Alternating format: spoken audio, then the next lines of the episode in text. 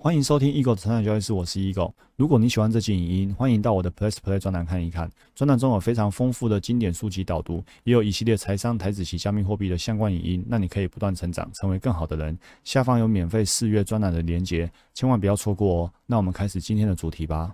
欢迎回到我们财经交易室，我是 Eagle。今天礼拜一呢，我们来进行周一整天交易心理学。我们目前呢读的是这本书呢是未来预言哦，启动你的量子改变。好，那我们今天进入到第一章的内容。第一章呢内容也蛮多的哦，它每一章节的分量都不少，所以呢我会分成三个段落来跟大家分享。第一章的主题是从原子到量子，从物质到能量。坦白讲呢，我在读这一章的时候呢，这是我体验感受上呢第一次这么的明白这个量子物理学的这个领域。那倒不是说他解释的有多么详细，而是呢非常的白话好理解。早期的世界观呢告诉我们说，现实呢早就决定好了，好人为人去改变的少之又少，更不要说呢靠思想来改变这个现实。好，我们的力量是有限的，好，这是早期的世界观。那目前呢，我们新的理解是我们大家都是巨大无形能量场的一部分。那这个能量场呢，包括了所有可能的实相，并且呢，这能量场呢会回应我们的思想跟感情，这就是。以前跟现在不一样。关于呢这个环境和外在的这个境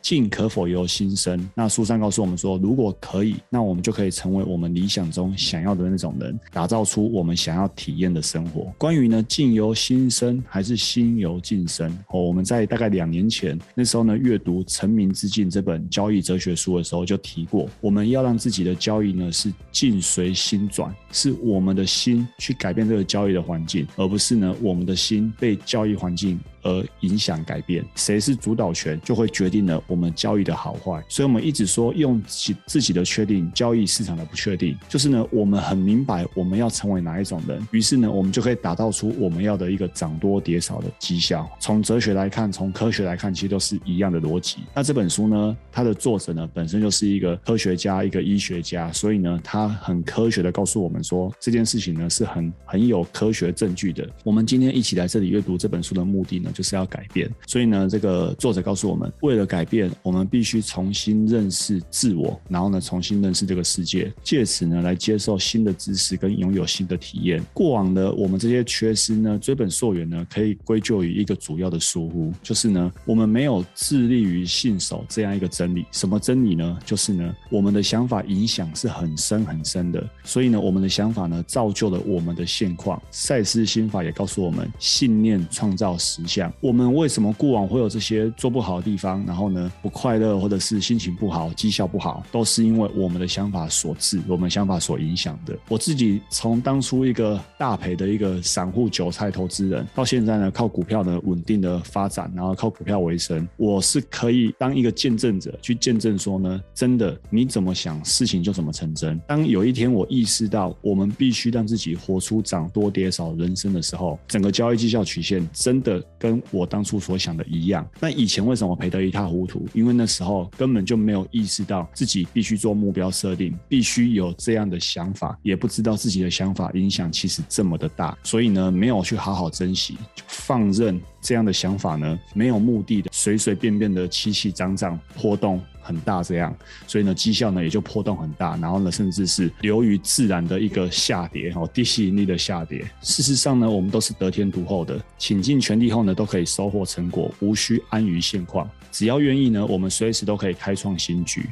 每个人都有这个能力，想法呢真的会影响我们的人生。但是呢，很多人去怀疑了这句话，就很像亨利·福特说的：“不管你觉得你是对的还是错的，你都是对的。你怎么想，你的人生就会怎么被影响。”所以呢，如果你真心接受这个见解的话，你就可以来排除任何你不想要的经验。就你不想要。你就不要去想它，它就不会发生在你生命里面。把注意力呢倾注在所寄望的事物上，让它成真，不是不断的沉沦在问题里面。所以，我们之前呢在读李夏的财富自由之路，我们也跟大家提到说，真的不要去抱怨。为什么这件事情你会想抱怨？因为它就是你不喜欢的。既然它是你不喜欢的，你又把你的注意力放在你不喜欢的事情上面，不断的去抱怨，那你只会吸引到更多值得你抱怨的人事物。所以呢，我们要把注意力放在哪里？放在我。们希望发生的事情，而不是一直沉沦在问题里面。这个是一个很大的转折哈，因为我们生身边不乏很爱抱怨的人。抱怨呢是一个非常大的一个暗黑能量，哦，非常的负能量。我们自己不要抱怨，甚至呢，我们要去远离爱抱怨之人，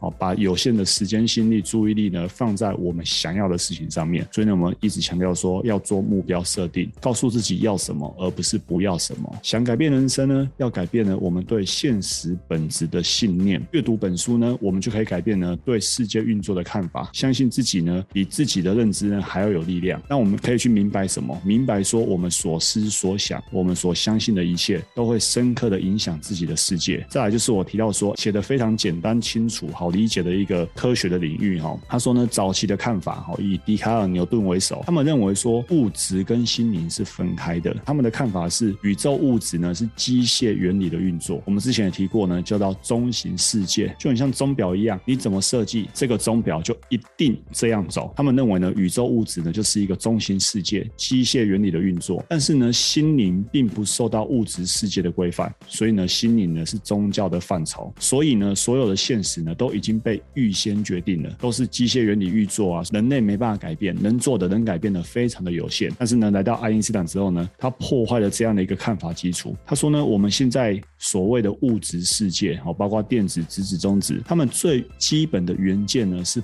波跟粒子，哦，就是能量跟物质。而波跟粒子呢，取决于观察者的想法。好，这句话什么意思呢？等下后面有解释。因着这样的理论呢，所以呢，量子物理学诞生了。那量子物理学呢，撼动了过往人们呢熟知的世界。以前以为原子就是由次原子粒子构成的，只要我们有足够精密的仪器，我们就可以知道呢，这个粒子有几颗，很科学，跟中型世界一样。甚至呢，只要仪器足够精密，就跟计算草原上有几头牛在吃草一一样。因为他们认为原子是由实体的东西组成的。那但是呢，量子物理学的量子模型告诉我们说，原子大部分是真空的，是能量。换句话说呢，还有百分之九十九点九九九九九是能量，只有呢零点零零零零一是物质。你几乎可以说呢，这个原子呢是一无所有，也很很妙哦，一无所有，但是呢却又包含一切。大部分的组成都是能量，只有那么一点点是物质。虽然看起来什么都没有，但是呢它就什么都有。生活中有形的一切都不是实体物质，都是能量场或资讯的频率模式所组成的。所有的物质呢都是无比有还要多，能量比粒子还要多。微观世界跟巨观世界呢不止性质不同，遵循的定律也不同。物理学家慢慢发现啊，次原子层啊，它不遵循。聚光物体所遵循的古典物理学原理，包括可预测性、可重复性跟一致性。刚才我们提到，以前以为说，即便是这个微观世界啊，他们都像去数草原上有多少牛是一样的简单，就是只要仪器正确、公式正确，你就可以数得出来。因为呢，他们认为这就是一个中型世界，可预测、可重复跟一致性。但是呢，量子物理学出现之后呢，发现不是这么一回事。苹果掉下来，这个是比较巨观的世界，它遵守古典物理学的原理。但是呢，微观的世界，电子跟原子核作用的时候呢，却又能够同时呢获得和失去力量。注意哦，同时间获得又同时间失去，同时间显现出来又同时间消失。它远远呢超越了时间跟空间的界限，所以说次原子是构成自然界万物的基础元件，但它们自己是一套规则，巨观世界呢又是一套规则，那这就有趣了啊！怎么会两个不一样？巨观世界遵循古典物理学，可预测的、看得到的，苹果就一定会掉下来。但是呢，这个微观世界呢，同时又都会得到又失去，同时又会出现跟不见，那怎么会这样？你说苹果是由这些微观的一个粒子所组成的，但是呢，两者遵循的。一个规则却不一样。那书上告诉我们说，我们的心呢，创造了实相，能量呢，回应了我们专注的信念。如果这个世界全部都是机械化运作，哦，中型的世界，电子绕行原子核运转。那我们就可以精准找出电子的位置。某种意义而言呢，答案是肯定的。如果说它就是这样子知道的话，那我们就可以透过公式啊、仪器啊找出电子的位置。但是呢，我们确实找得到，但是理由不是我们认为的那样。量子物理学家发现说，观测者在观察或者测量组成原子的微小粒子的时候呢，会影响粒子的行为。这里就很重要了哦。或许大家有些在研究量子物理学的，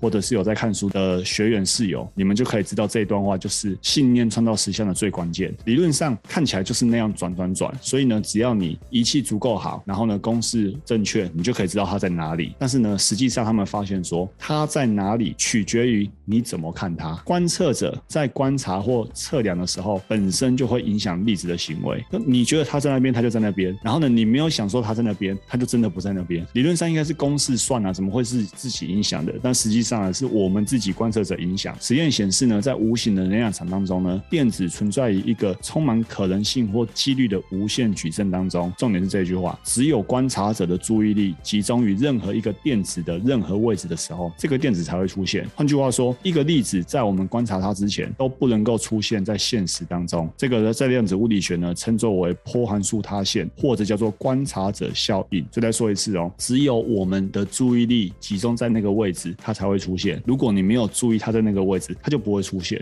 所以呢，是观察者呢去影响出来的，叫做观察者效应。于是乎呢，心灵跟物质呢不能再被视为各自独立不相干，甚至呢，它们其实就是相关的。主观的心态呢，会造成客观物理世界里面可以测量到的变化。在次原子的层级，能量会回应你的正念专注力，变成实体的物质。如果我们学会了去指挥观察者效应，那我们是否可以进一步观察到我们想要的人生是怎么样的？于是乎呢，无穷无尽可能成真的机会呢，就在等着我们。好，这就这集所有内容。祝福大家不断成长，成为更好的人。我们下一期影见，拜拜。如果你喜欢这期影音，欢迎订阅与分享我的 Podcast。那我们不断成长，成为更好的人。我们下一集见，拜拜。